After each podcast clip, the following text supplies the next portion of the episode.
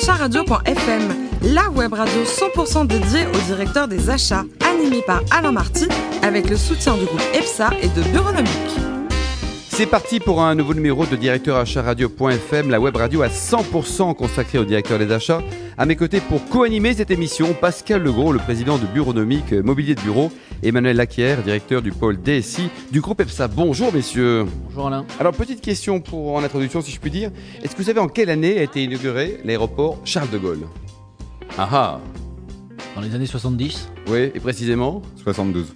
74, bravo. C'était aussi la naissance de notre premier invité, Olivier Comagnac, le directeur stratégie achat de Clear Channel France. Bonjour Olivier. Bonjour. Vous le saviez là pour euh, Charles Absolument pas. Bon, c'est très bien. Vous avez une maîtrise de gestion et ensuite vous êtes parti vous orienter vers les achats à Bordeaux. Les achats, ça- vous avez une appétence pour ce secteur euh, très jeune? Euh, assez rapidement, ouais, dès ma deuxième année d'études d'études supérieures, où fait, euh, j'ai eu la chance de rencontrer euh, un professeur d'achat à l'IUT Technique de commercialisation à Bordeaux, qui nous avait, séduit, qui nous avait Olivier. séduit euh, directement sur ce sur ce métier-là, qui n'était pas vraiment connu et qui n'est pas vraiment la cible des jeunes des jeunes étudiants euh, en commerce ou en gestion.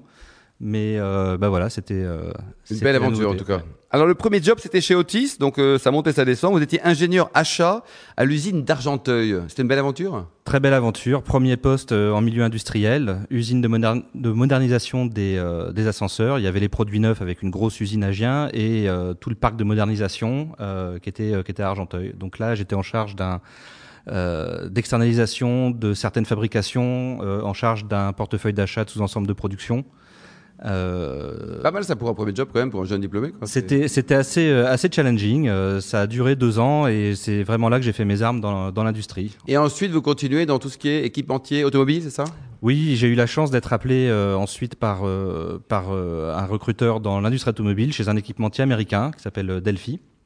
Euh, et euh, bah là, j'ai sauté sur l'occasion parce que pour moi, vraiment là, les dans le milieu industriel, l'automobile, ça représentait euh, la voie royale. référence. Vous aimez les voitures en bus, non? Moi, j'aime bien les voitures. ouais, effectivement, c'est euh, c'est euh, c'est un de mes dadas. ouais. Et là vous avez commencé à bosser quasiment qu'en anglais, quoi.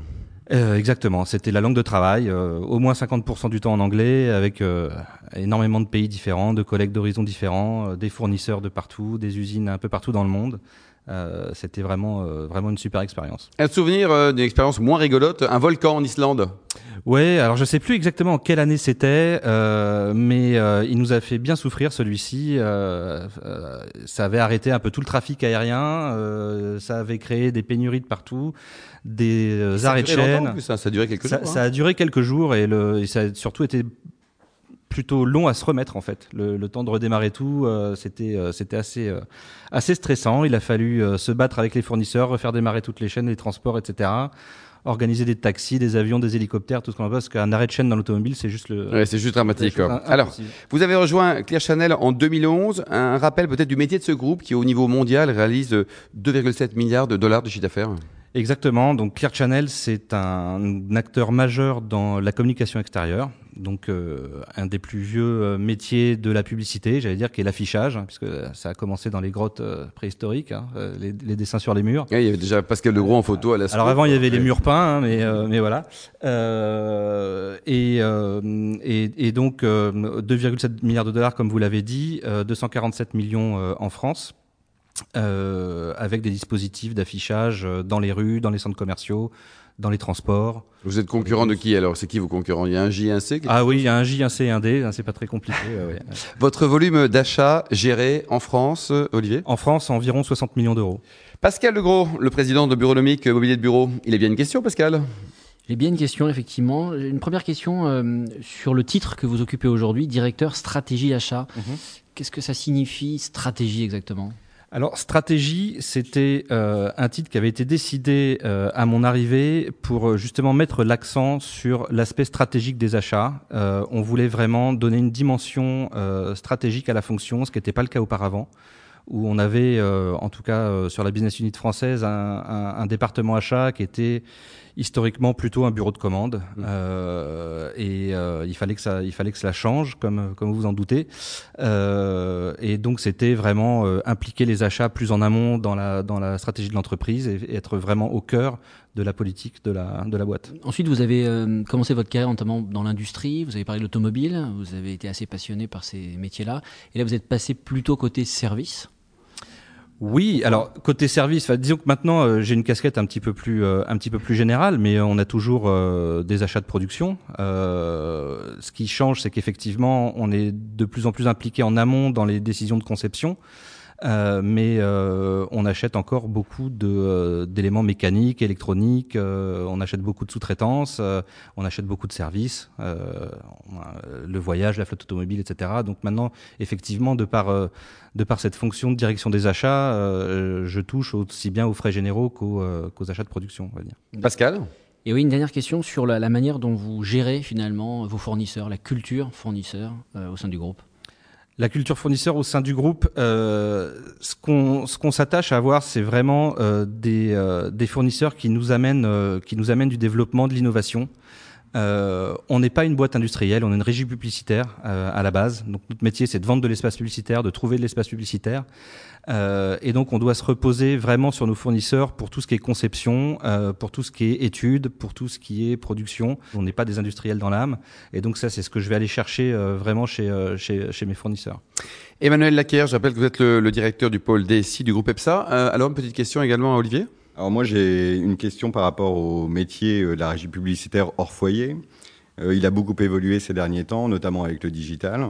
Donc quel, quel impact sur la stratégie et la démarche achat euh, justement vis-à-vis de ses fournisseurs? Effectivement, c'est une grosse transformation euh, dans la dans la société. C'est un virage en France qu'on a pris environ en 2011, où on a euh, gagné euh, des gros contrats avec des, immobilières commerciales, où on a digitalisé euh, énormément de centres commerciaux.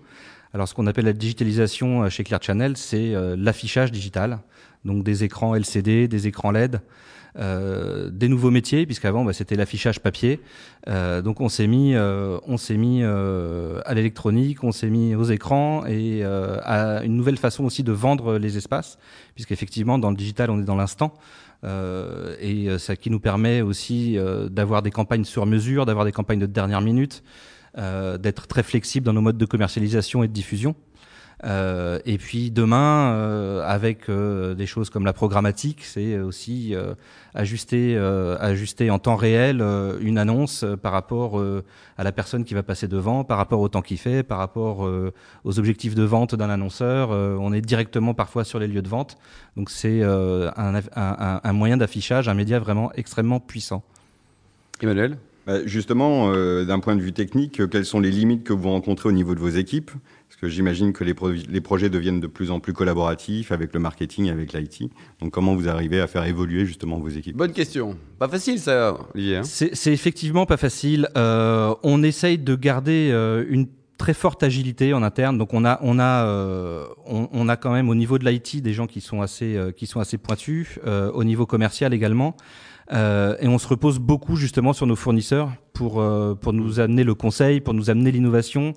euh, et pour euh, et pour trouver les meilleures euh, les meilleures méthodes, les meilleurs produits euh, pour soutenir notre notre développement. Olivier, la parité est respectée aux achats? Non, Ah, absolument non. pas. Non, Bon. non, non. non. Euh, on est à peu près quatre hommes pour euh, sept femmes, je crois, dans mon dans mon équipe. Ah, C'est un très joli service, n'est-ce pas? Absolument. Côté vie personnelle et cuisine, il paraît que c'est vous qui cuisinez à la maison? Oui, il vaut mieux si je. Ah, merci si pour je mangeais, on la oui, salue, quoi. oui, oui. Donc euh, je, je cuisine, je fais aussi les approvisionnements parce qu'effectivement dans la cuisine, ce qui est important, c'est l'achat, c'est le produit.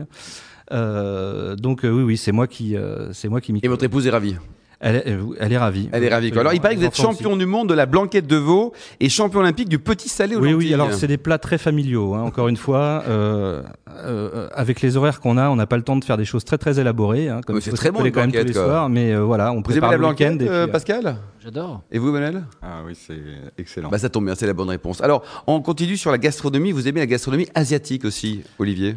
Oui, oui, oui, j'ai découvert ça euh, assez jeune. Euh, j'ai beaucoup voyagé aussi en, en Asie et, euh, et c'est vrai que c'est une de mes euh, une de mes cuisines préférées.